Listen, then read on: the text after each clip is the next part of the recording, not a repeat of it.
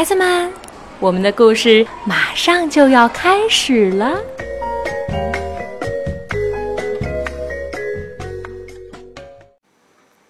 孩子们，你们好，我是你们的好朋友小鹿阿姨。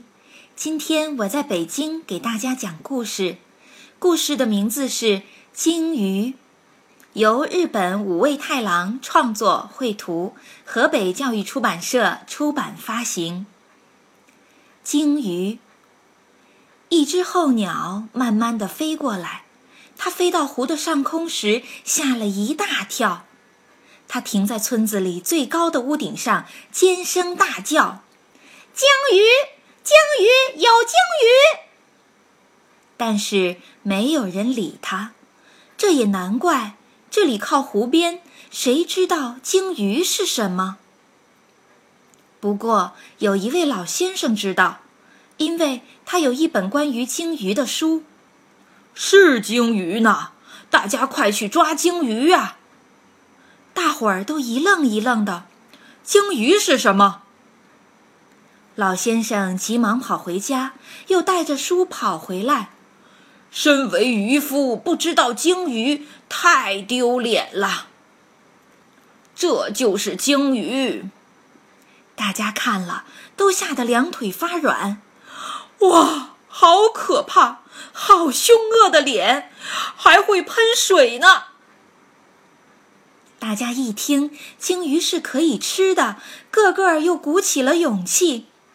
既然是可以吃的鱼，当然要抓了。再怎么说，我们是渔夫啊！不，不，不，鲸鱼这种动物是鲸鱼，它不是鱼，是哺乳动动动物。不过老先生的话谁也没听进去。大家急急忙忙冲向码头，全村的人都跑过来了。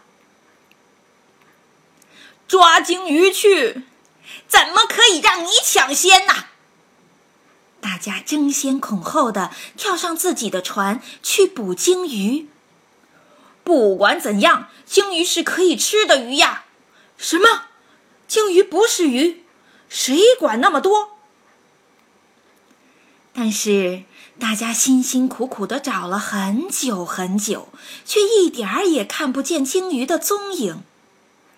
这里没有，那里没有，另外一边也没有，到处都没有鲸鱼的踪影，真是奇怪。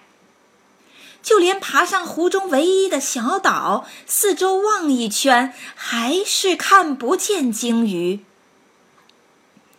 把船划进湖湾里，找了又找，仍然没发现。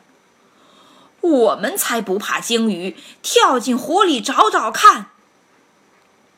往这边扑通一跳，没看见鲸鱼；往那边扑通一钻，还是没发现鲸鱼。鲸鱼出现了，这次绝对错不了。一群人匆匆忙忙地往对面划去，在这里还是看不见鲸鱼的踪影，它只是一个喷水龙头。唉，真可惜，没看见鲸鱼。我们不可以就这样放弃。大家决定轮流看守，从早晨到夜晚。从夜晚到早晨，一点儿也不放松。无论如何，非抓到鲸鱼不可。但是日子久了，大家渐渐不耐烦了。那只笨鸟会不会骗我们呢？没错，它一定是乱说的。我们真的是被这只鸟给骗了。鲸鱼，鲸鱼！不找了，哪有什么鲸鱼？大家生气地说：“你有没有说谎？我才没有说谎呢！那带我去看看鲸鱼在哪里。来吧，上来抓紧我！”